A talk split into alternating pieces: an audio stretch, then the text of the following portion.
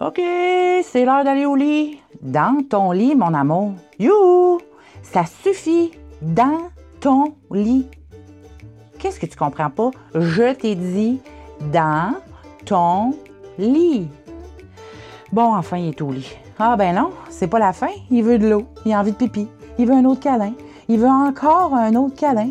Il a peur, il a trop chaud, il a trop froid, il fait trop noir, il a pas son doudou. Mais où est son doudou? C'est du déjà vu? Si c'est le chaos chez toi à l'heure du dodo, mets tes écouteurs, monte le volume, parce que dans cet épisode, j'aborde pour toi les bases fondamentales pour un dodo tout en douceur. Je m'appelle Karine Trudel, je suis coach parental et conférencière à l'international. Bienvenue dans mon podcast Parents 101 ⁇ le podcast des parents bienveillants.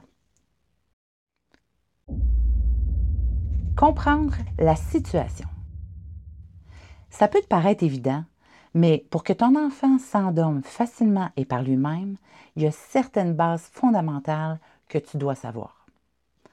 La première, c'est que d'abord et avant tout, en tant que parent, tu dois toi-même être en mesure de maîtriser tes émotions au moment de la routine. Tu sais, si tu es préoccupé, irrité, en colère, anxieuse, ben c'est évident que tu vas contaminer tes enfants avec tes émotions et ça va être le bordel pour la routine. C'est pour ça que la routine doit être légère et agréable, même pour toi, et que tu prennes le temps, surtout dans ta tête, pour bien faire la routine. Parce que si tu te sens serré dans ton temps, parce que ton émission de télé commence dans 25 minutes ou parce que tu as des amis à la maison, inquiète-toi pas, ton enfant va s'arranger pour que tu sois là en retard. Savais-tu qu'on a trouvé des neurones miroirs dans le cerveau? Tu sais, quand tu bailles et que quelqu'un te regarde bailler, qu'est-ce qui se passe? Ben, il se met à bailler lui aussi. Ça, ben, c'est à cause des neurones miroirs. Ces neurones-là sont impliqués dans l'apprentissage par imitation. C'est grâce à ces neurones-là que ton enfant apprend de ce que tu fais et de la manière dont tu te comportes et non pas de ce que tu leur dis ou que tu leur dis de faire. Donc évidemment, si tu es énervé à l'heure du dodo, tu enseignes à ton enfant à s'énerver à l'heure du dodo. Tu me suis? Tu comprends à quel point c'est important que tu sois calme et détendu, et même, je te dirais, lente pour la routine du dodo si tu veux induire la relaxation et la détente chez ton enfant. Le deuxième point, c'est que c'est important que tu considères que ton enfant vit lui aussi des émotions. Toi, tu es peut-être stressé à l'idée que la routine va mal se passer, mais ton enfant aussi vit des émotions. Et en plus, il ressent les tiennes, puis il se les approprie en plus des siennes. Ça se peut qu'il ait peur, qu'il soit anxieux, inquiet, frustré ou irrité, même en colère. Et le soir, ben, son cerveau qui a roulé à 200 km/h toute la journée, ben, c'est possible qu'il ne réussisse pas à trouver une raison logique à laquelle s'accrocher. Tu sais, même toi, tu as du mal à pas exploser ou à pas t'inquiéter dans certaines circonstances. Alors, oublie pas que c'est un enfant et qu'il apprend de toi. Tu t'es-tu déjà couché enragé ou apeuré, ou même la boule au ventre ou rongé par la peine? Ça dort mal, hein? Fait que t'es son exemple pour apprendre à gérer ses émotions. Alors, s'il te plaît, il a besoin de ta présence rassurante pour calmer son cerveau puis réguler ses émotions. Alors, toi, si tu restes calme et que tu l'accompagnes avec bienveillance, tu vas voir toute une différence déjà. Sois ferme, mais en restant douce et calme. Je reviendrai dans un prochain épisode pour te parler de la peur chez les enfants puis comment les accompagner.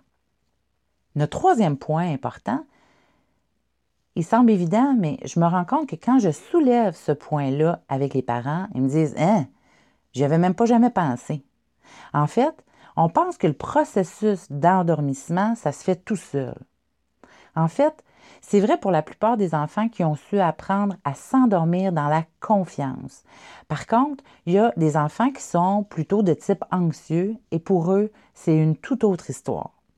Il faut savoir que pour qu'un corps bascule du côté du sommeil, bien, le cerveau doit apprendre à lâcher prise, à s'abandonner, à se laisser aller.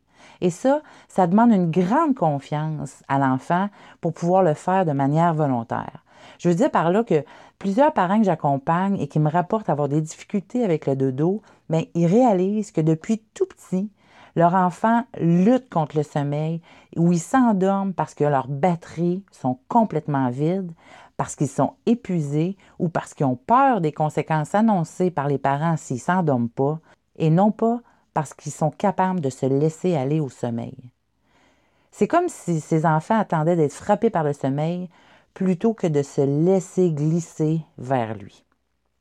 Je suis curieuse de savoir si toi, ton enfant s'endort par épuisement ou s'il arrive à lui-même se laisser glisser vers le sommeil. J'aimerais ça que tu viennes me raconter tout ça sur ma page Facebook, Karine Trudel Coaching. On va poursuivre la discussion ensemble là-bas.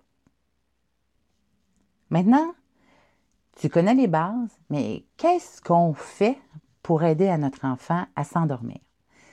D'abord, pour aider ton enfant à se laisser aller dans l'endormissement, la première chose à faire, c'est de lui expliquer comment ça fonctionne le processus d'endormissement.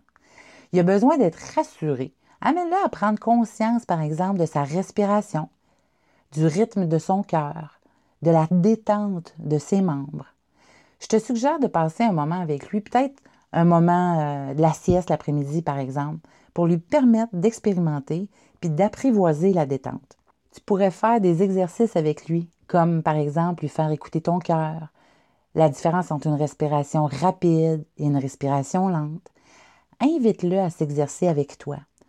Pour lui faire prendre conscience de ses muscles, tu peux l'inviter à les contracter puis à les relâcher. Commence par les orteils, les chevilles, ses cuisses, ses fesses, son ventre, ses bras, ses poings, ses doigts. Et évidemment, une fois, ce ne sera pas suffisant. Il n'a quand même pas appris à compter jusqu'à 10 du premier coup, right? Tu peux créer avec lui un petit rituel d'endormissement. On a deux objectifs pour le rituel un, lui permettre de détendre son corps et deux, occuper son esprit à une tâche suffisamment demandante pour qu'il focalise sur la tâche sans qu'elle soit trop exigeante pour que son cerveau soit constamment sollicité. Donc, pour détendre le corps, le rituel pourrait commencer par des respirations conscientes, puis ensuite, il pourrait s'imaginer éteindre chacun des muscles de son corps en partant de ses orteils, et en remontant vers sa tête.